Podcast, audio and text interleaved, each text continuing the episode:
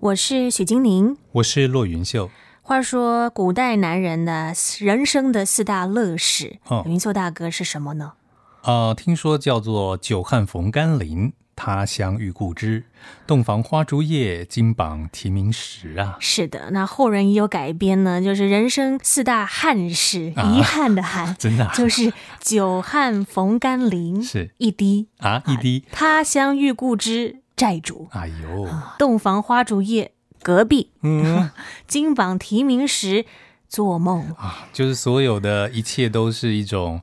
擦身而过或者幻梦一场的感觉，是啊，但是确实是每个人在他的人生当中会很想要追求的四大呃乐事啊，就是非常棒的事情，总希望能够降临在自己身上嘛。但是，一旦没有降临在自己身上，就觉得充满遗憾了。没错，但是呢，在圣经里面讲到的人生的乐事啊，却不是在讲这四个，嗯，讲到的是一些很美好的。特质跟品德哦，就是人生命当中那值得赞叹的一些品质哈。是的，包括了信心啦、嗯，忠心啦、顺服啦。那么今天就跟你分享这信心、忠心还有顺服，我们可以从圣经里面耶稣家谱当中的哪些男人他们的故事去给我们一些学习。嗯，那首先信心。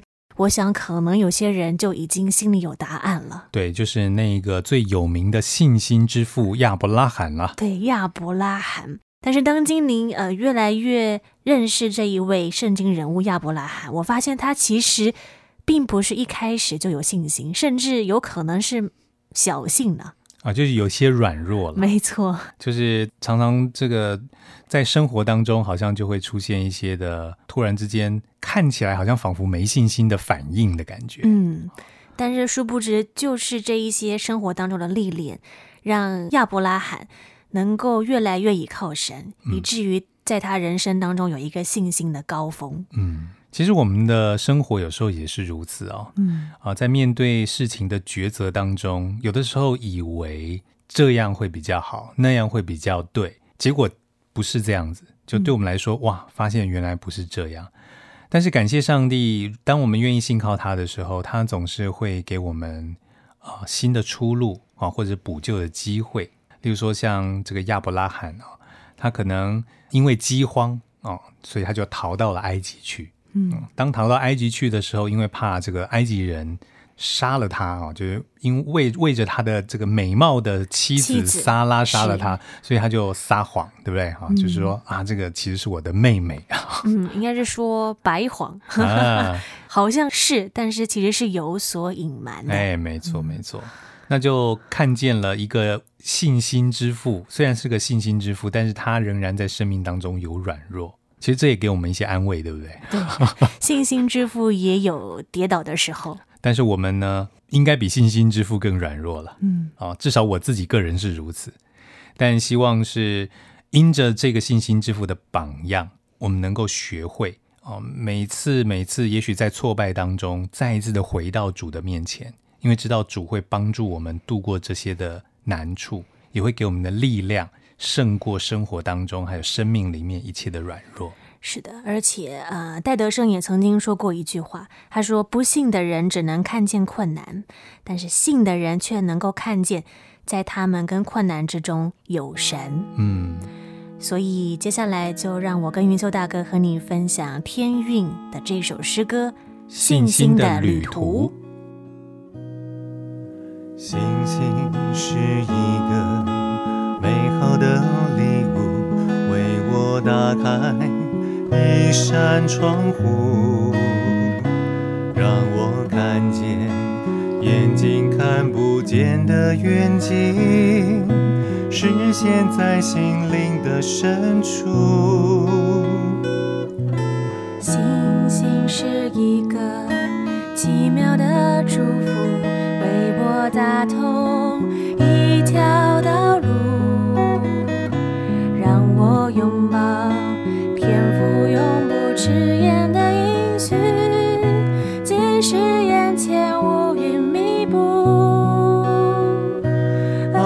星星的旅途，翻山越岭也不轻易，调转脚步。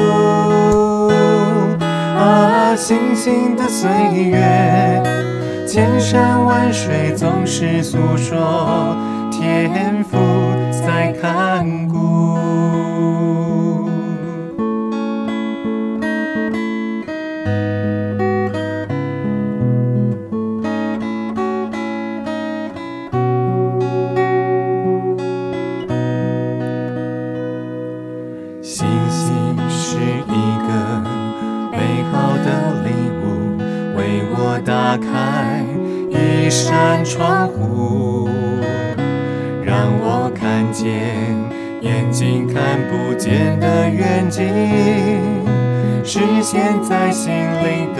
深处。星星是一个奇妙的祝福，为我打通一条道路。让我拥抱天赋永不迟延的应许，即使眼前乌云密布。啊，星星的旅，翻山越岭也不轻易调转脚步。啊，星星的岁月，千山万水总是诉说天赋。在看顾，我相信，我经历，我知道你引导。我相信，我经历，我知道你引导。我相信，我经历，我知道你引导。我相信，我经历，我知道你引导。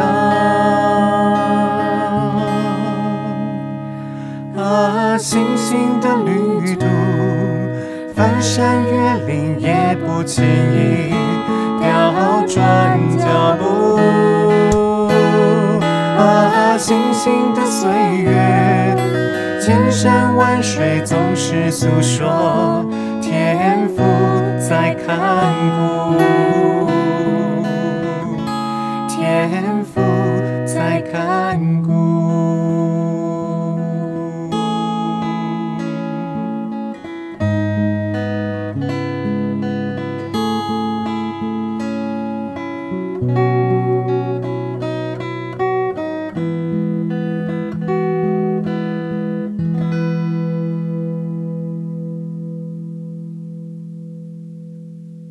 信心的旅途，有神，我们就可以有足够的信心，就像亚伯拉罕一样。那么，耶稣家谱当中呢，令人尊敬的男人，除了呃信心之父亚伯拉罕，还有一位可以说是具有忠心的特质。嗯，那这一位可能就比较少人知道了。嗯，这位名字叫做所罗巴伯。所罗巴伯，嗯，是旧约圣经里面的人物。对，我们大概可以在以斯拉记之后啊，以斯拉记啊，或者尼西米记、以斯拉记这边可以看得到所罗巴伯的名字啊，因为他是在被掳之后啊，然后回准备要回归到以色列去的这样的一个时间而有的这样的一个人物。嗯，那所罗巴伯他到底是谁呢？所罗巴伯啊，他其实。呃，也算是大卫王的后裔，嗯啊，只是呢，因为后来他们被掳到巴比伦去之后呢，他就没有承接王的位置。可是呢，呃，当巴比伦帝国被波斯帝国灭掉了之后呢，波斯王古列下诏啊，就让以色列人可以重新回到耶路撒冷去重建圣殿好。嗯那这个时候呢，所罗巴伯就领受了从上帝而来的呼召，他就一起回到了耶路撒冷去，并且承接了、承担了这个重建圣殿的这样的一个伟大的职分。当然，在重建圣殿的过程当中，有很多的困难，所以呃，有一度哦，圣殿重建工程也是停摆，哦，很多人就停住了、停工了。啊，因为有仇敌的逼迫啊，有外来的困难啊，以至于就没有办法继续重建圣殿了。嗯，那可是后来呢，所罗巴伯因着两个先知的鼓励啊，一个先知叫做哈该，一个先知叫撒加利亚啊，所以我们也许可以在呃圣经的先知书里面看到哈该书跟撒加利亚书，在里面呢都有对所罗巴伯的勉励的话。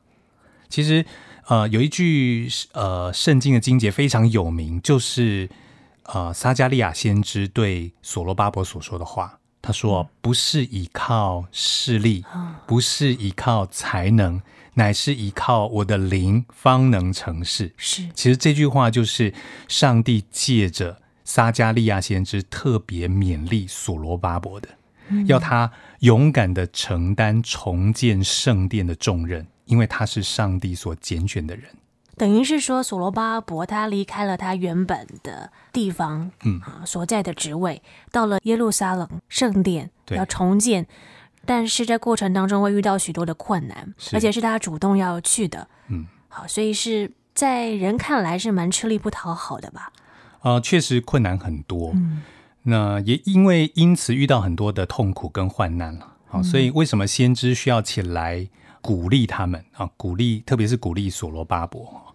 那先知也预言，他说：“你一定能够完成重建圣殿的责任。”他啊，甚至于撒加利亚先知甚至于看到了一个意象，所罗巴伯会最后将那个完工的石头安放在圣殿的殿顶上。他就告诉所罗巴伯说：“我看到了这个景象，所以你放心，你一定能够完成重建圣殿的责任。”是，而事实上最后确实完成了。第一个圣殿，第一座圣殿被称为叫做所罗门圣殿啊，因为是所罗门王所盖的。但后来所罗门王的圣殿被毁了之后呢，这个第二座重建的圣殿了，就被称为所罗巴伯圣殿啊。当然历史上也称它为第二圣殿啊。那所罗巴伯的名字也就因此流传万流传万代啊，是对，流传至今。是所罗巴伯的忠心，也盼望能够激励我们。我们在人生当中也会遇到很多的困难，是，但是我们有圣经的话可以帮助我们，忠心到底的，必然就会得享那美好丰收的赏赐。对，不是依靠势力，不是依靠才能，嗯、乃是要依靠神的灵，方能成事。所以接下来就让我跟云秀大哥和你分享这首赞美第四百一十首，尽忠为主。我已撇下凡百事物，背起十架跟耶稣，世上富了名利富贵，本已对我如粪土。主为亏我，主为负我，有谁甘甜如我主？恐惧战兢，手扶犁头向后哭？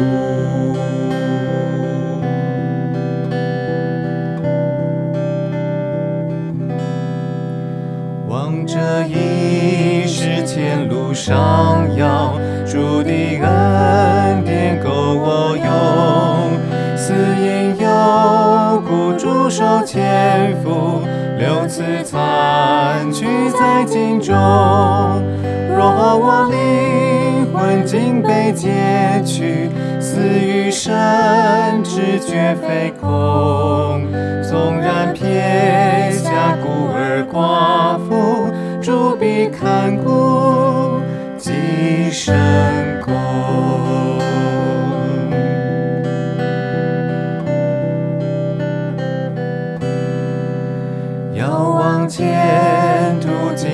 匆匆，四面楚歌密云暗，十架道路越走越难，同桌交替主依然，泪向内流，主为一足，何必人赞心实安？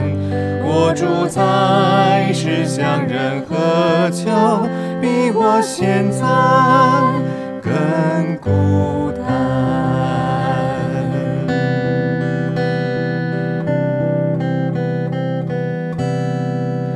四顾迷羊流离困苦，有谁同情？有谁怜？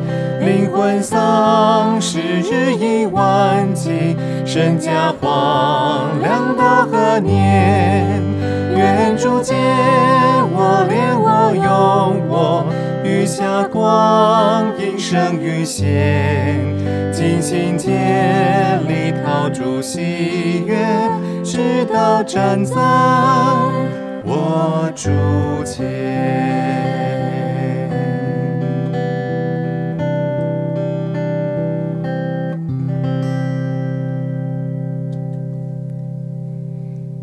耶稣家谱当中令人尊敬的男人，我们说到了所罗巴伯，他的忠心为主，来为神冲锋陷阵，重建圣殿，甚至是中间还有相隔了十六年的时间，所以这是一个非常非常长的时间。对，需要强大的毅力，而且要有很强大的使命感。嗯，知道说我就是被上帝所拣选的。当然，我觉得上帝在其中也兼顾他的心。啊、哦，就是借着先知的话语兼顾他，使他能够勇往向前。是，而第三位呢，这一位令人尊敬的耶稣家谱中的男人，他也是很勇往向前啊，也蛮有名的哈。没错，因为耶稣的家谱，特别是马太福音的第一节就提到他的名字了：亚伯拉罕的后裔，大卫的子孙啊，耶稣基督的家谱。嗯、所以，耶稣基督是大卫的子孙。就是大卫，是，也是以色列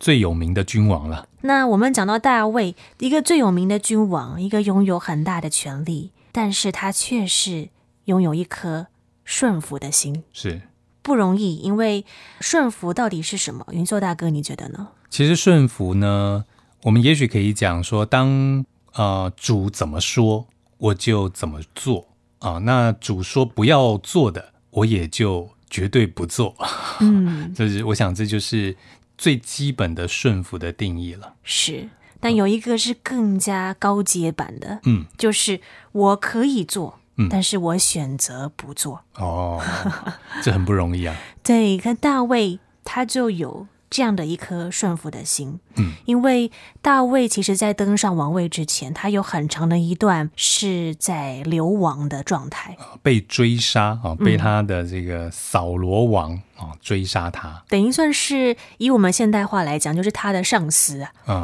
啊，这很。悲惨啊！对啊，除非你叛变啊，不然你怎么逃得出这个、嗯、呃上司甚至于上一任国王的魔爪呢？但是呢，一度扫罗是有落在大卫的手里的哦，嗯、也就是大卫是有机会杀害扫罗的，嗯，可是他却选择不这样做。就算他身边的士兵说、嗯、这是一个好机会呀、啊。对啊，你只要杀了他，你就不会再受到他的逼迫了嘛。嗯，而且上帝早就预言你会当王啊，那你何不现在干脆就做这件事呢？但是大卫他怎么说呢？嗯，他说：“我万万不敢，不敢杀害上帝的受膏者。嗯啊，他不敢杀害耶和华的受膏者，因为他知道，即使扫罗王现在啊，他的生命是有问题的。”但是他仍然是上帝所拣选的这个受膏者，嗯，那所以他知道说他不能够做得罪上帝的事情，是，他也愿意顺服在这世上的权柄。当然，他知道他更加顺服的是这位世上权柄背后的那一位，就是我们的神。那我觉得上帝也很恩待他哈，所以上帝给他一个非常啊、呃、好的一个墓志铭吧，哦，就说我寻得了。耶西的儿子大卫，他是合我心意的人啊！凡事要遵行我的旨意。嗯、我觉得上帝对一个人最大的赞誉，恐怕莫过于此了。神拣选了大卫，要成为以色列的王，但是大卫并没有因此而任意的滥用神所给他的这样的一个权柄，是，而是他愿意先遵行神的旨意。大过于旁人给他的不好的建议。其实对我们的生命来说也是如此啊、哦。嗯、我们都是被神所拣选的，上帝拣选我们的生命要归属于他，要成为他的儿女。那我们呢？我们其实也不能够恃宠而骄啊，因为、嗯、哦，上帝选了我了，所以我是神的儿女了，我就可以为所欲为了。对，好像就仿佛有各样的自由了，把自由当成是放纵情欲的机会。嗯，好。应该就不能这样。我们的生命应该是，当我们了解原来上帝竟然愿意拣选我们的时候，我们更加愿意去顺服上帝的心意，更加愿意讨上帝的喜悦，让我们的生命真的能够配得上帝的拣选。我觉得这才是呃最好的一种心态。这其实也就是大卫的心态。所以最后，就让我跟云秀大哥和你分享这首。心灵良师选第五百五十五首，你为何拣选我？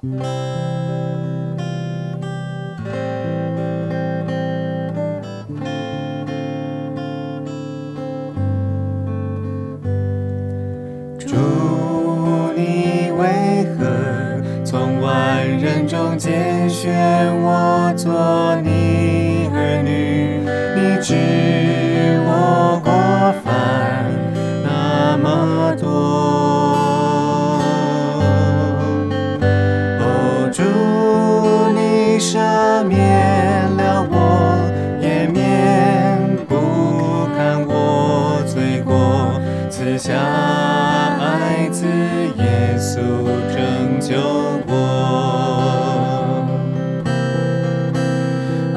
主帮助我成为你的样式，顺服主的旨意。